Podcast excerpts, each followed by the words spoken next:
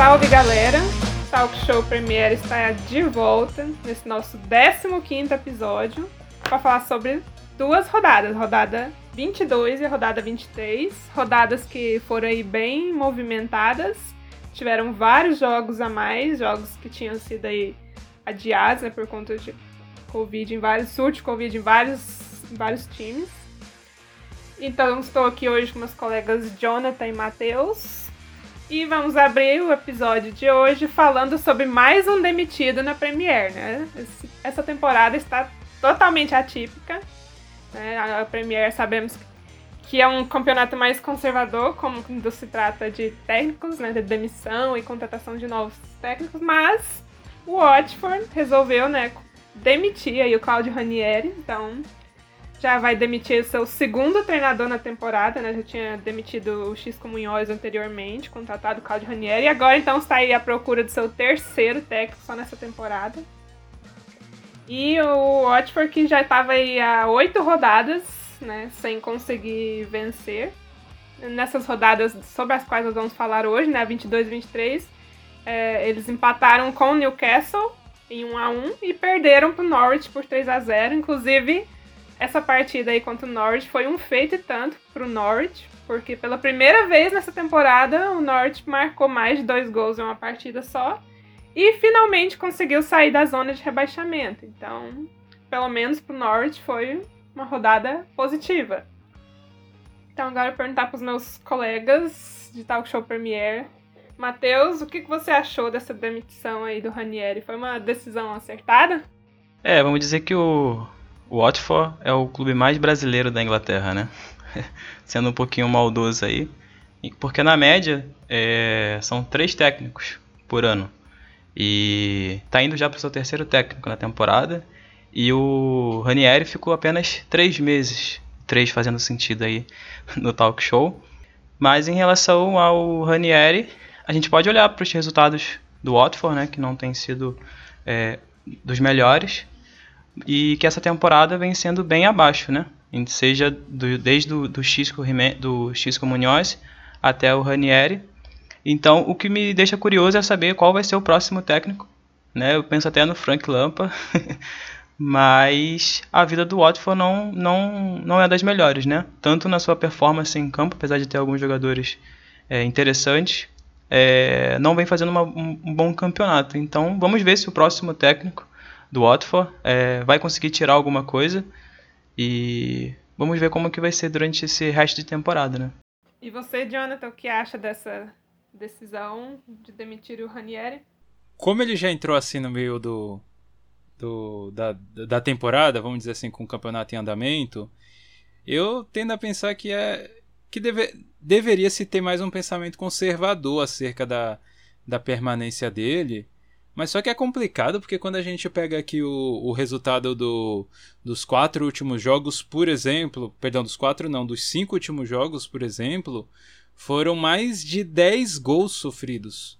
Então, assim, é, é complicado. E assim, mas não foi mais de 10 gols sofridos contra Liverpool, Chelsea, City, Arsenal, United.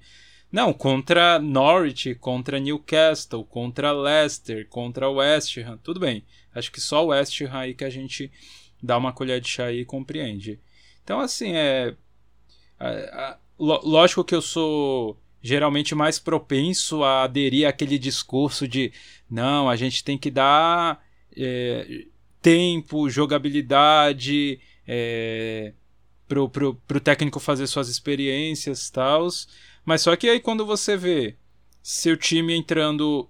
Lógico, quem é ali o coordenador do time, o diretor do time, vê seu time entrando na zona de rebaixamento e apanha pro considerado o pior time da competição, que é o Norwich, por 3 a 0 aí fica bravo. E, e, e, sendo que no, no último jogo antes do Norwich, leva 1 a 1 do Newcastle. Então é eu acho que via de regra não é a melhor coisa a se fazer, não acho que seja a melhor decisão toda hora ficar trocando de técnico, mas no caso especificamente do Watford, eu acho extremamente compreensível, sim, e principalmente por ter entrado na zona de rebaixamento. Eu também acho que fico nessa indecisão, né? Porque por um lado, né, o Ranieri só ficou três meses, né? 14 jogos aí à frente do, do Watford, então muito pouco. Mas a gente viu aí o tanto que tiveram sequências negativas, né? Oito partidas sem vencer e entrar na zona de rebaixamento, subir o Norwich, tirar o Norwich da zona de rebaixamento, então a coisa realmente estava difícil. Mas eu acho que foi, tipo assim, pro Watford, que infelizmente é um time que não tem lá muitos, muito poder de fogo, não tem dinheiro para contratar grandes jogadores, não sei, eu acho que eles deveriam ter dado um tempinho a mais pro Ranieri trabalhar. Acho que foi muito rápido, muito repentina, né? Mas lembrando que o Watford foi o, o, o, time que fez o Solskjaer cair, viu? É um time meio estranho ele. Goleia o United, goleia o Everton, aí é goleado pelo Norwich. Ele é, ele é, um, é um time muito instável, não, não, não tem estabilidade. Acho eles estranhos. Eu falei sobre a, que eu gostaria de ver o Frank Lampa como técnico, mas segundo o Talks Sport, Rui Hodgson pode ser o técnico aí que vai assumir o Watford. Veremos. Terceiro técnico, então, né? É. O Watford.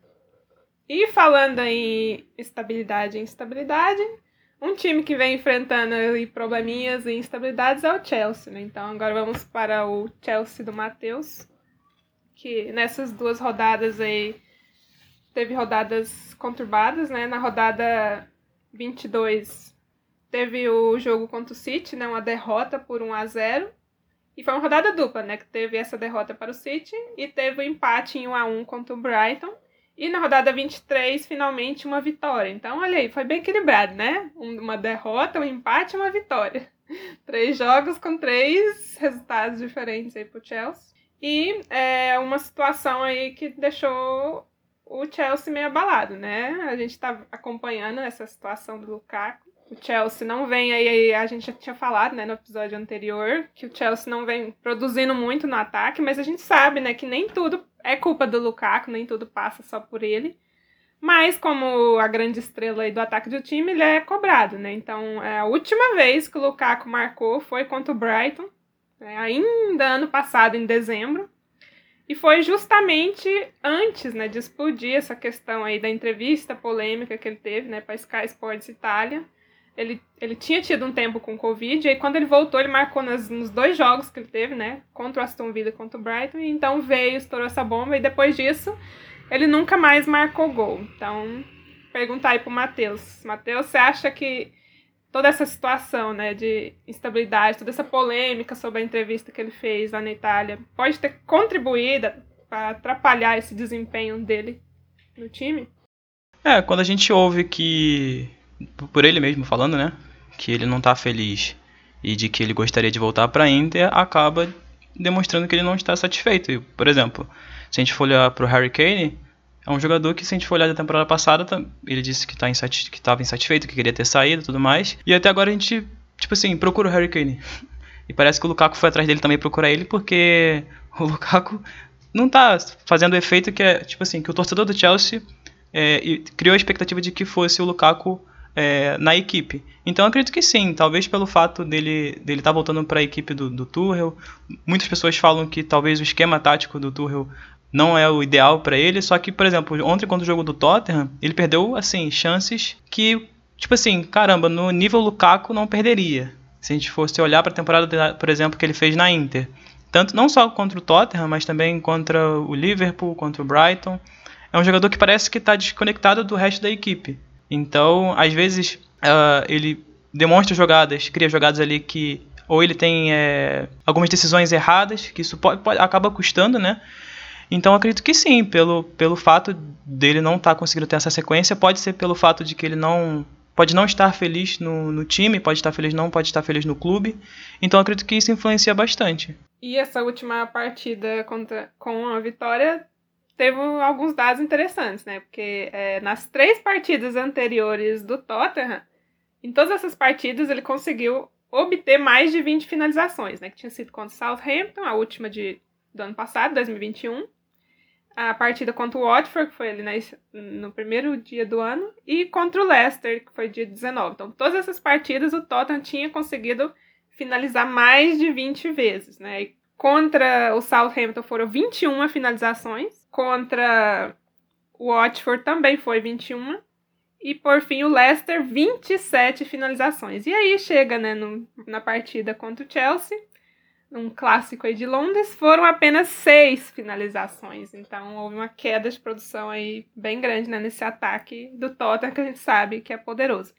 E o último desempenho tão ruim assim é, para o Tottenham tinha sido justamente a partida de estreia do Conte, né, quando eles empataram lá em 0 a 0 contra o Everton, em 7 de novembro ainda, ano passado, quando eles não tinham finalizado nem uma vez sequer no gol. Então, Matheus, é, o que, que a gente pode ver de evolução nesse Chelsea? Que a gente sabe que é, o Chelsea começou defensivamente sendo uma das melhores defesas do campeonato, de repente começou a desestabilizar, né?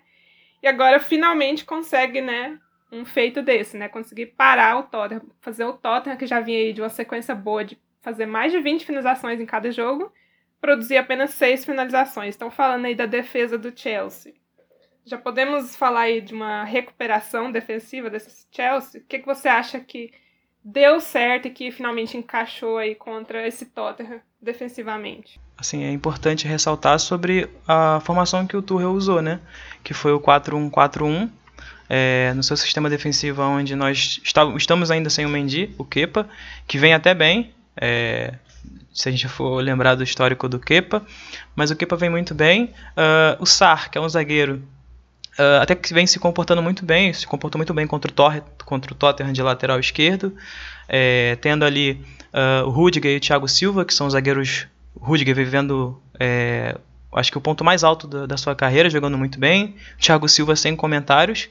Uh, o Asp, apesar de não ter é, a, é, a, velocidade e o poderio ofensivo que o James tem, também se comportou muito bem.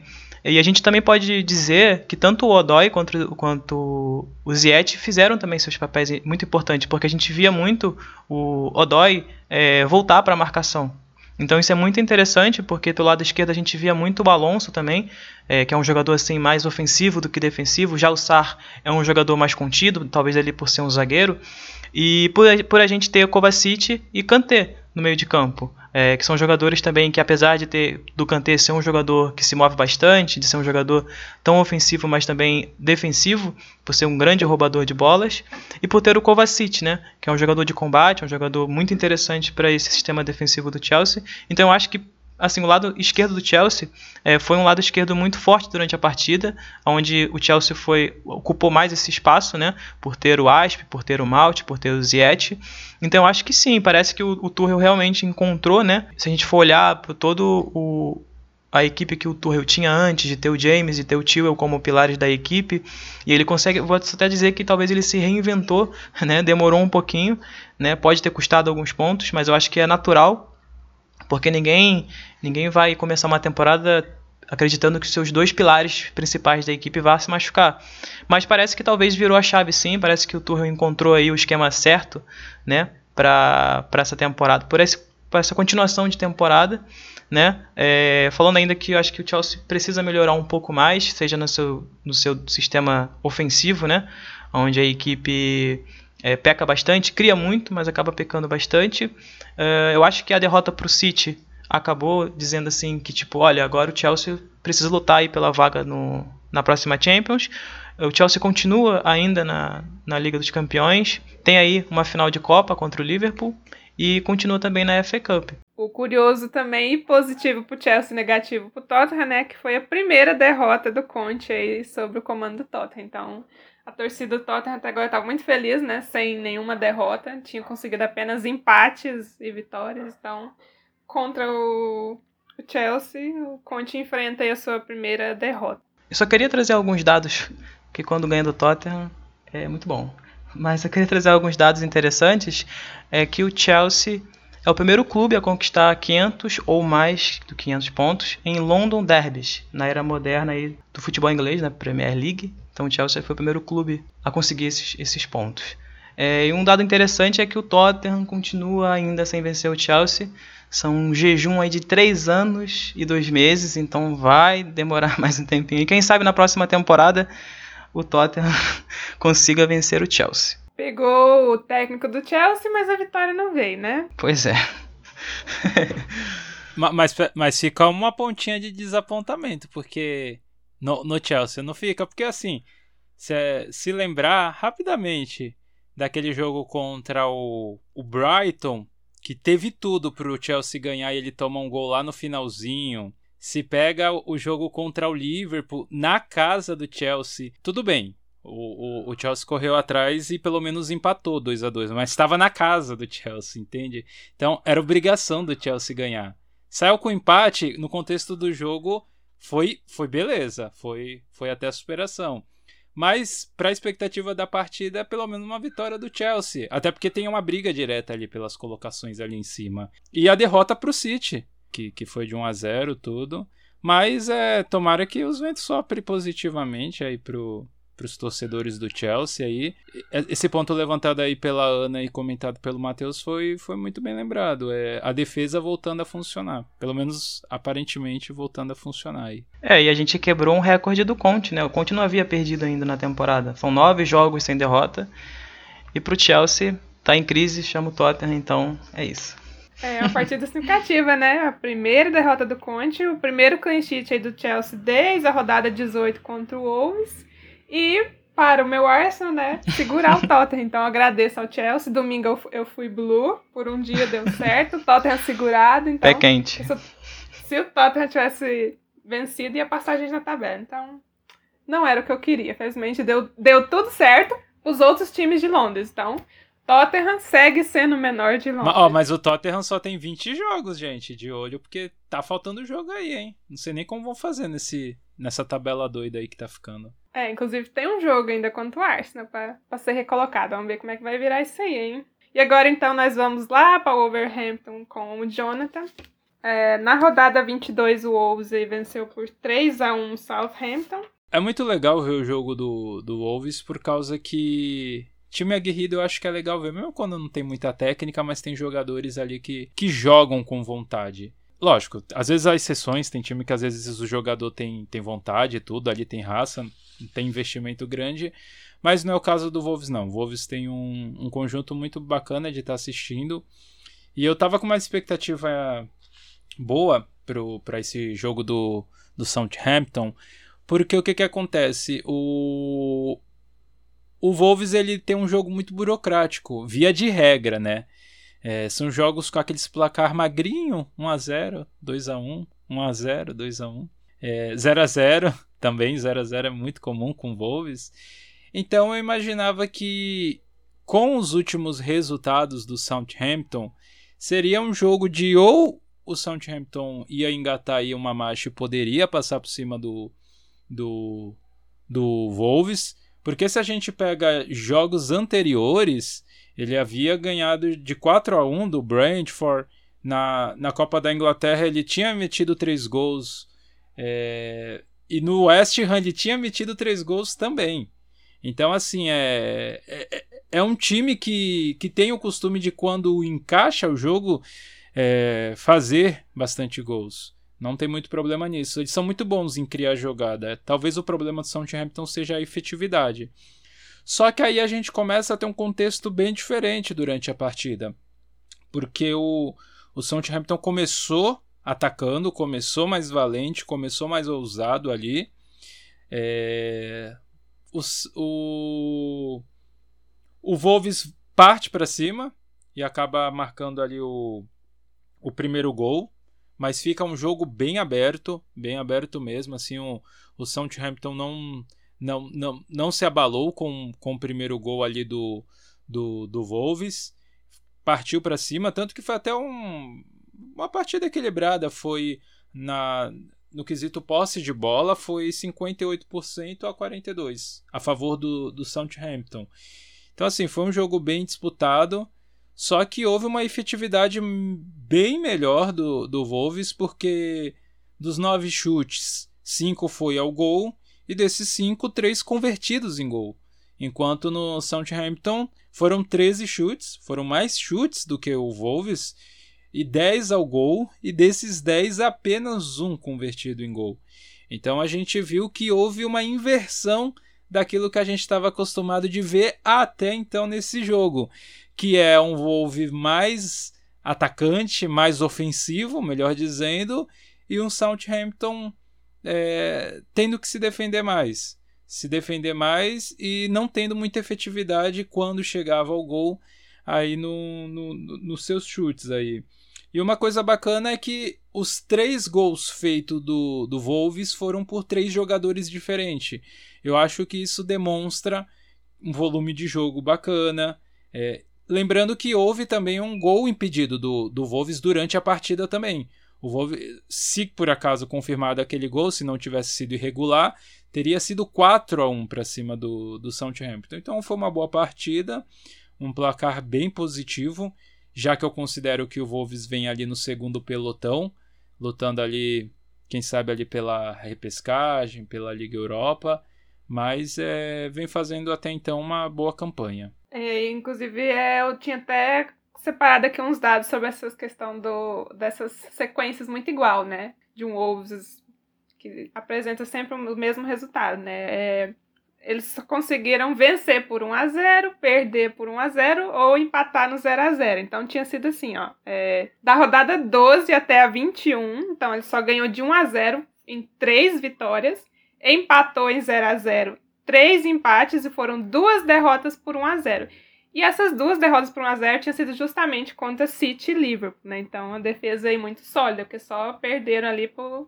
aqueles que estão brigando ali no top 2, né, da tabela. Então, essas rodadas 22 e 23 quebraram, né, essa sequência longa.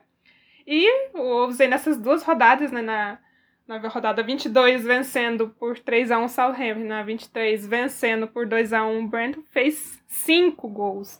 E pro Wolves, no período anterior, ter marcado esse mesmo saldo, ele levou 10 rodadas. Então, precisou aí de 10 partidas, né, o Wolves conseguir fazer um saldo desse de marcar 5 gols. Então, é, o que eu queria perguntar a você exatamente é sobre isso. O que, que você acha que mudou ofensivamente no Wolves?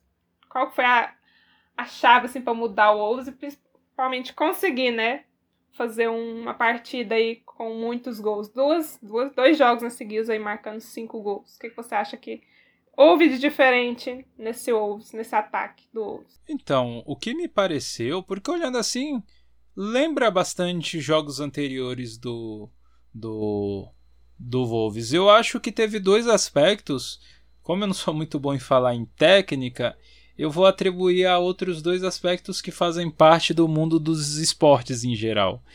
Que um eu acho que é a questão psicológica. O, o Wolves ele teve uma postura muito diferente, pelo que me parece, de alguns outros jogos, que parece que eles estavam acreditando de que conseguiriam fazer o gol. De que não só conseguiriam criar a jogada, como conseguiriam se filtrar dentro da área e fazer o gol. Por exemplo, quando foi o, o gol de impedimento ali deles, saiu de uma jogada construída de uma bola parada. Então parece que eles souberam aproveitar melhor esse quesito do. do. do seu psicológico, de, de acreditar, de, de ir em direção ao gol e transformar isso em efetividade, em gol feito. É, e e uma, um segundo aspecto que, que eu também acho que ia acabar contribuindo é a sorte, porque teve jogos também anteriores que, que o, o Wolves teve jogadas boas criadas mas não teve tanta sorte em converter gols.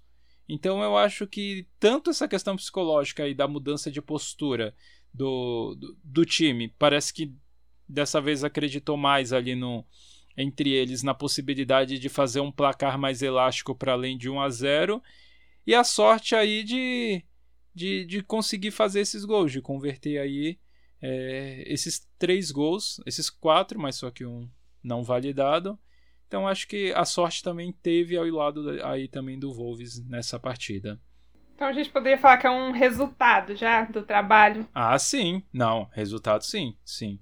Porque eu, eu, eu sempre friso que tudo bem, tem a parte técnica, tem a parte de preparação física, tem a parte de da conceituação ali de que cada um vai fazer no jogo. Isso é extremamente importante, isso é imprescindível para o futebol moderno.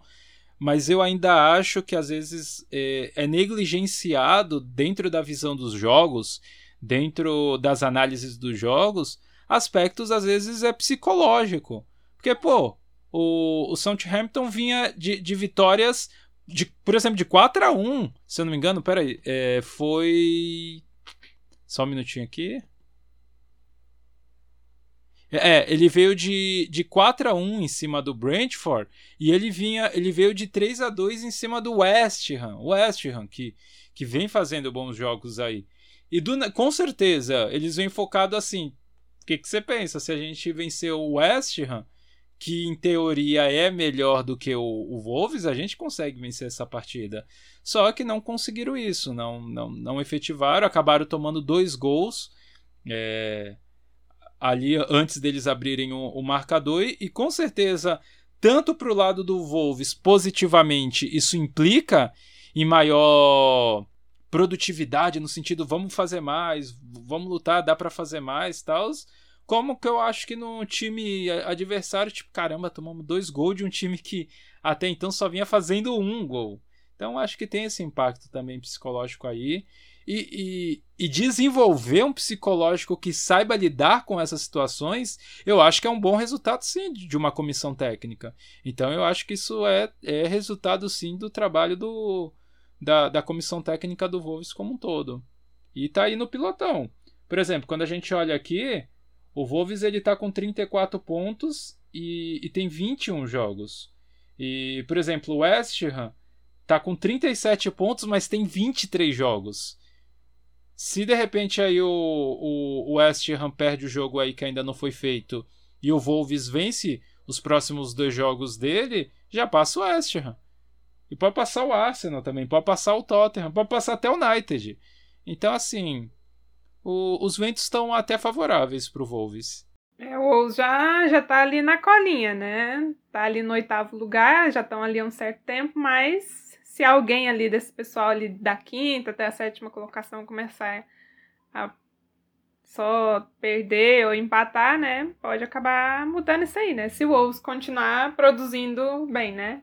Não só se defender bem, como ele já sabe, mas agora, como parece que está melhorando né, o ataque, então perigo aí para Tottenham, Arsenal, West Ham, né? Eles que fiquem de olho.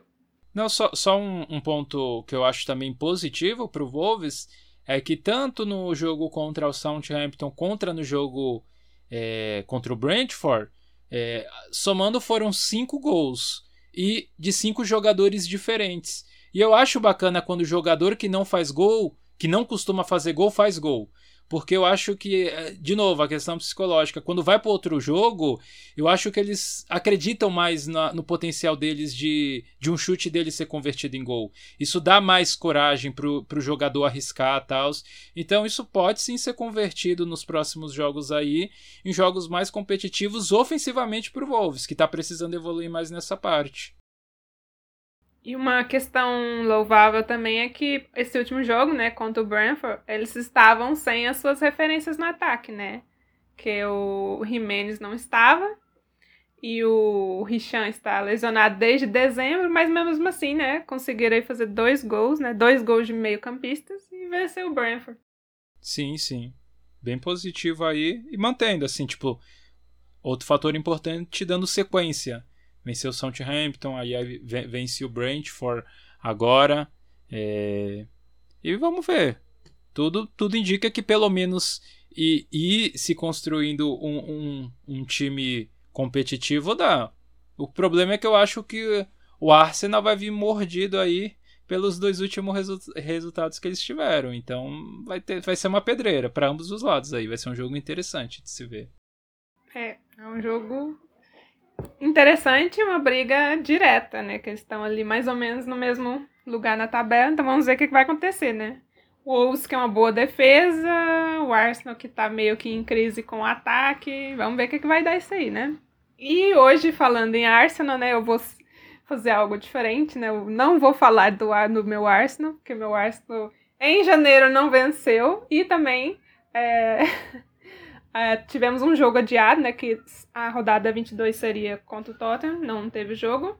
E na 23 teve um jogo que foi 0 a 0 contra o Burnley, então, né? Coitado do nosso ouvinte. Se eu for falar só de um joguinho do Arsenal desse 0 a 0 contra o Burnley, vai ser uma decepção total. Então, é, hoje eu vou falar do United, porque é, eles tiveram aí uma sequência longa, né? de jogos e eu já consigo perceber que esse United já está conseguindo apresentar bons resultados, já está começando a engrenar e eu acho que agora finalmente eles vão poder representar um perigo grande, porque até no nosso episódio anterior, né, quando a gente fez aquele balanço e pensou, ah, como é que vai ser, né? Onde vai terminar cada time na tabela? Então, todo mundo esqueceu do United, mas eu não esqueci, eu coloquei no meu top 6. E, e olha lá o que, que o United já fez, né? Mesmo jogando mal por tanto tempo, né? Eles já conseguiram entrar no top 4. Então, estão terminando a rodada lá em quarto lugar, à frente de West Ham, Arsenal e Tottenham. Então, os coleguinhas aí, né, que estão brigando pelo top 4 que se cuidem, que esse United ainda tá lutando e tá melhorando. É, eu acho que o United, a única questão é conseguir encontrar aí uma formação, né? O Ragnick conseguir achar uma estrutura para esse time, porque equipe a gente sabe que eles têm. O United é uma equipe até inflada, inchada demais, tem muitos jogadores, tem muita, muitas boas opções. Acho que é só, é só uma questão de encaixe, é só uma questão de achar a formação ideal, esses, esses jogadores conseguirem fazer uma conexão melhor e esse United vai aí tranquilamente tá aí nessa briga pelo top 4 e tá aí na Champions novamente. Então, é, nas rodadas 22 23 o United teve três partidas. Então, a primeira rodada 22 foi um empate em 2 a 2 contra o Aston Villa.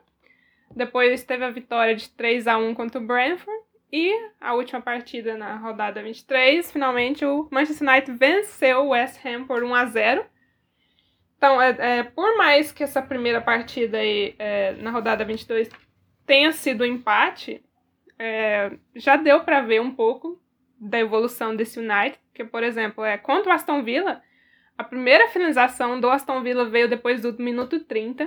Então, é, nesse primeiro tempo, o United tinha conseguido controlar bem o jogo, né? Fez ali um gol já aos seis minutos. No segundo tempo, veio o segundo gol ali no início, né? O Bruno Fernandes fazendo os dois gols da partida da, do United. Eles jogaram ali num 4-3-3, a gente viu que o time estava tendo já uma boa troca de passes, deu para sentir que já havia um entrosamento melhor. Mas já no fim do primeiro tempo a gente começou a ver que esse, esse United começou a perder um pouco do controle do jogo. E aí o Aston Villa com, com, começou a ganhar mais campo. E aí já no segundo tempo, é, com a entrada do Coutinho, né, é, o Aston Villa consagra esse crescimento que eles estavam fazendo no jogo. Aí teve é, o Ramsey, né, que é um destaque positivo aí para Aston Villa, que ele fez o gol, né, o primeiro gol aos 77, e depois deu assistência o Coutinho fazer o gol dele aos 81, então uma partida excelente pro Coutinho, né? A volta dele, né? A Premier e já estrear com um gol para ajudar o Aston Villa, né? A conseguir esse empate contra o United. Jogou muito bem. Então o United conseguiu jogar bem, pelo menos ali no primeiro minuto, mas não conseguiu segurar o jogo, né? Não conseguiu se manter por muito tempo, acabou cedendo espaços, diminuiu a pressão. E o, Ragnick acabou mexendo mal na partida, então deixou a partida do United sair no controle. E aí, é, já no jogo contra o Brentford, é, ele já coloca outra formação, né? O Ragnick mexe no time, coloca o 4-2-3-1. E aí, mais uma vez, a gente vê um progresso do time. O time estava mais organizado, a gente via que eles estavam fazendo uma marcação eficiente, né? Contra um, adversário que a gente sabe que é bom, a gente sabe que o Brentford deu muito trabalho, né? Para muitos times aí. E não foi diferente quanto o West Ham também. Ele repetiu essa formação do 4-2-3-1. E o West Ham, que era um time muito poderoso, né? Ele é o quarto melhor ataque da competição até agora. Então, o United conseguiu um clean sheet contra esse West Ham, né? Que só tinha ficado é, nessa temporada quatro jogos sem marcar. Foi um, um grande feito. Então, já mostra aí o como esse United já está começando a melhorar, né? É, a gente sabe que um dos grandes problemas do United é a defesa, então ter conseguido segurar o West Ham, que é um dos melhores ataques, foi muito bom. É, esse jogo contra o Brentford eu não tinha assistido, mas esse contra o West Ham eu assisti. Foi um primeiro tempo, é, pode dizer, a verdade, foi bem chatinho. Esse jogo contra o West Ham. Ambos os times ficaram só se anulando, os goleiros não tiveram muito trabalho no primeiro tempo. O United conseguiu manter a posse de bola, compactou os espaços, né? E aí não deixou o West Ham jogar. E aí aquele West Ham que a gente conhece, né, agressivo, que sempre marca muitos gols, não apareceu nesse jogo. Boa, Antônio, Lanzini, Fornaus, todos eles tiveram é, atuação muito apagada, foram muito bem marcados e anulados. E aí, no segundo tempo, é, o United conseguiu melhorar, cresceu na partida, começou a criar chances, e aí, bem no finzinho, né, vem nos acréscimos o gol do Rashford, com assistência do Cavani. Então, nos apagar das luzes, né, o que era para ser um 0 a 0 o United consegue a vitória. Muitos questionaram né, o gol, porque é, muitos dizem que foi um gol impedido, não sei, não. Lance polêmico. Eu acho que foi, não sei. Mas eles não revisaram muito. Eu acho que nem chegou a passar, tipo, as linhas assim na tela, né? Quando o jogo tá passando, se eles passam aquelas linhas do impedimento do VAR. Mas enfim, legalizaram o gol pro United e agora o United tá aí, né? Em quarto lugar na tabela e finalmente de volta à competitividade aí pelas competições europeias. Então, essa galera aí, né? Arsenal, Tottenham, West Ham, olho no United. Não tá morto, não. Esse time aí é só uma questão de conseguir encaixar, conseguir uma formação, que eles são um time muito bom e que tem um elenco para isso. Então, para a gente fechar né, o nosso episódio, é, agora nós vamos ter um grande descanso né, da, da Premier League, porque vai ter uma pausa, então a rodada 24 só vai voltar no dia 8 de fevereiro, então a gente tem 15 dias né, até, até a Premier voltar. Só vai ter um jogo, né, que vai ser remarcado, que é dia 5 tem aí é, Burley e Watford. Então é um jogo lá da parte de baixo da tabela. É o único jogo que a gente vai ter aí até. Jogão, hein? É, até o dia 8 de fevereiro. Né? Um joguinho, pelo menos. Jogaço. Pra gente, pra relembrar um pouquinho do a Premier. Então descansa aí. Quem tá bem no campeonato fica triste, né? Saudade do meu time. E quem tá mal fica, ufa, não vou ver o meu time, né? Tipo o meu caso. Espero que dê tempo do Arsenal melhorar e fazer contratação. O Chelsea só volta dia 19 contra o Crystal Palace. O Chelsea joga pela FA Cup e tem o um Mundial ainda. Ah, eles adiantaram, não foi? Um jogo? É o Brighton, né? Contra foi. o Brighton. Que Isso, era, contra que era o pra Brighton. ser na rodada 24. Então, como esse jogo foi adiantado, o Chelsea vai ter mais uma semaninha, mais uma rodadinha de descanso. O Chelsea também depois é pedreira. Tem jogo na Champions, tem um jogo contra o Liverpool, Burnley, que é um time Tem chatinho. a Copa, né? Que dia que é a Copa? Tem a Copa. A Copa cai no dia 5. Pois é, então o Chelsea vai ter um tempinho para respirar e se preparar para os jogos importantes que vai ter pela frente. Então, para a gente é, passar aqui um pouco pela tabela, né? É, Manchester City, apesar de ter dado um tropecinho, né? Para eles que sempre vencem, é um tropeço, né? Mas, enfim, empataram, né? Contra o Southampton, então. Mas ainda estão lá líderes absolutos, com 57 pontos. Em segundo, Liverpool. Terceiro, Chelsea. E aí, né, desse quarto ao sétimo lugar, que tá uma dança das cadeiras, né? É, em quarto, o United subiu. Em quinto, o West Ham. Sexto, o Arsenal deu uma caída. Em sétimo, Tottenham. E, ó, Arsenal e Tottenham estão empatados em pontos. Então, é, a única coisa aí que faz eles é, para desempatar é o número de, de derrotas e de vitórias.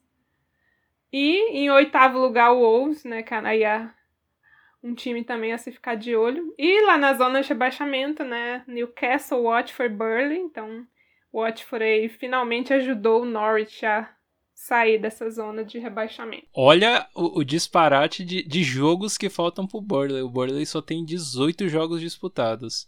Então, assim, tem muito jogo aí pra, pra fazer aí. Eu acho que tem tudo pra sair da zona de rebaixamento. Eles estão cheios dos migué, né? Vão adiando, adiando, adiando é. os jogos. Quando é que eles vão jogar essas partidas todas, né?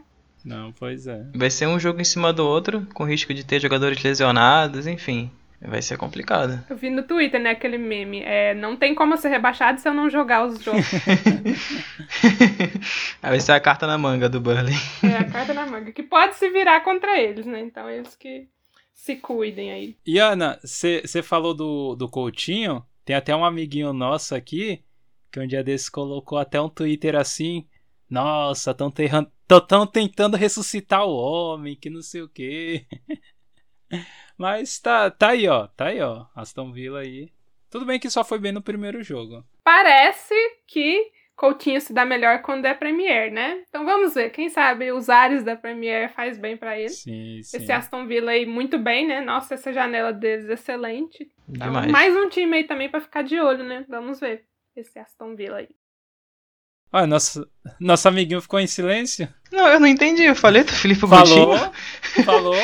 Lá na Oxi. época que o Barcelona tava voltando a reaproveitar. Não, mas ele tava zoado, tava pô. tentando reaproveitar ele, aí tu, tu criticou ele lá. Não, pô, ele não tava bem, tá ligado? Assim, mas, pô, tinha que dar chance pro homem. Olha aí, ó. O homem tá brilhando agora. Não, sim, pô. O Joe fala umas coisas que eu acho que eu não, que eu não falo, de verdade. Eu acho que ele tá inventando. Vai lá no teu, no teu. Inclusive eu comentei. Não, eu vou procurar agora. Inclusive eu comentei no, no Twitter. Acho que tu sonhou, Joe, mas beleza. Então, Little Couto aí causando É, confusão. Discórdia. Ah, vamos ver, né? Porque, por exemplo, o Lukaku, no primeiro jogo que ele chegou na Premier, ele chegou arrasando. E de repente não foi mais tanto assim. Quem sabe Ah. com o Little Couto pode acontecer também. A né? Ana Vamos gosta ver. de mexer na ferida, né, cara? Claro. Caramba. Rivalidade entre os times londrinos aqui sempre presente. Seria Lukaku o maior flop dessa temporada e dentre todos os jogadores? E... Ixi, aí ele achando que eu cutuco ou outro colega, gente. Não, flopou, flopou, pô. e assim acabamos o episódio. Calma, a temporada não acabou. Há tempo, quem sabe? É, não, é. De- deixa eu me ater, deixa eu me ater. Até o momento, até o momento. Até o momento, quem sabe, né? Tem muita coisa aí né, pela frente. Dá, Dá, dá tempo ainda. Dá tempo desse ataque aí do Chelsea encaixar. E o Tuchel abriu o coração aí e perdoar.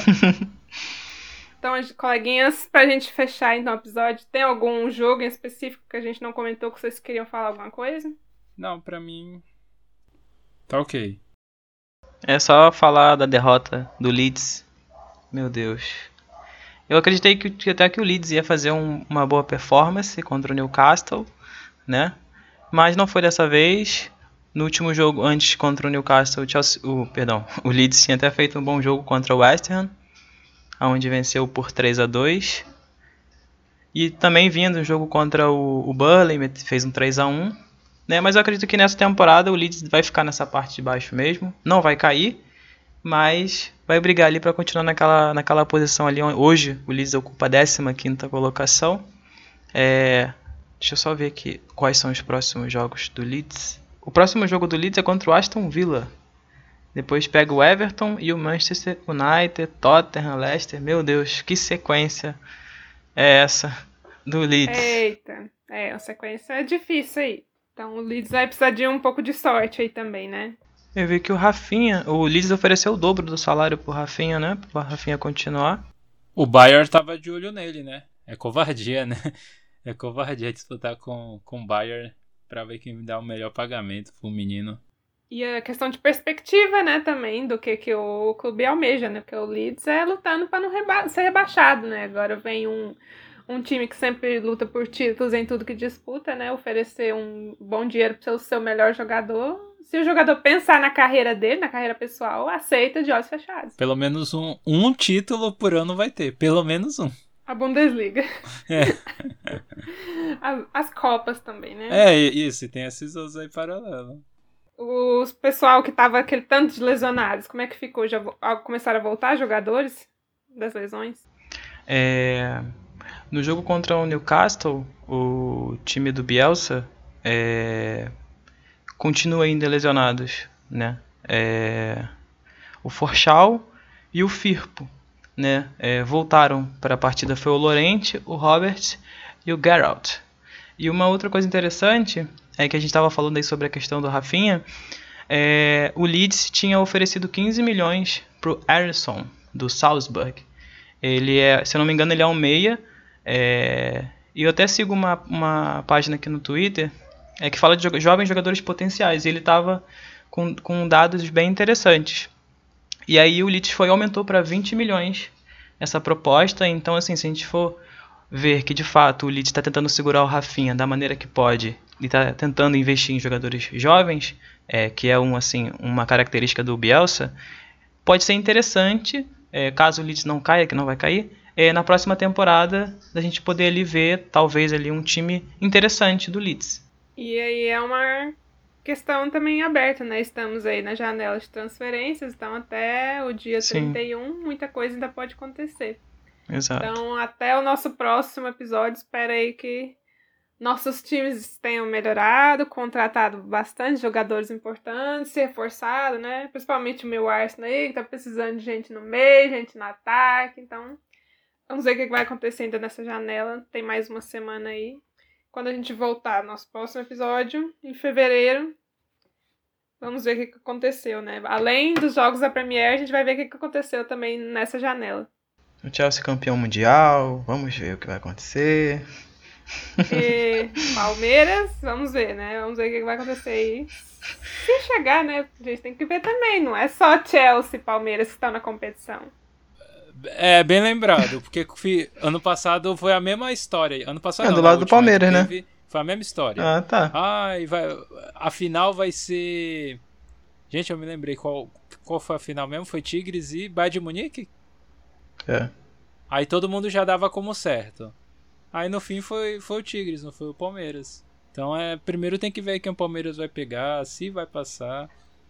Pra depois É, ver. E tem que ver se o Chelsea vai passar também. Né, do jeito que o Chelsea tá. Ai, ai. Vai que o Chelsea resolve colocar só os reservas do reserva, a base, porque tá com o calendário apertado, e de repente dá uma surpresa, né? A gente tem que ver. Ah, nossa, aí o Palmeiras sonha de vez. Aí. Então, Apesar que palmeirenses- fo- foi um, só uma última coisa, foi um inglês que em 99 também tirou o mundial deles, né? Em 99. Foi o United, né? o- Isso. É. Então, E a última, última mundial do Chelsea foi contra o Corinthians. Ah, o time e o brasileiro que tinha. Olha, ixi, complicou, hein? vamos ter uma queda de tabu aí, então, hein? É, um, um de um tabus- lado ou de outro. Então vamos ver o que, que vai acontecer, né? Se vai ser um paulista que vai tirar o Mundial do Chelsea, Mais um. ou se vai ser, né? um inglês aí ganhando do Palmeiras. Nossa. Então vamos ver o que, que vai acontecer. Então esse foi o nosso episódio sobre a 22 e a 23 rodada. Então agora nos vemos, pessoal, somente em fevereiro. Então vamos ter um descansinho. Então, tchau, tchau, pessoal. Até mais e até fevereiro. Boa sorte para a janela de transferência dos seus times. Tchau, tchau. Tchau.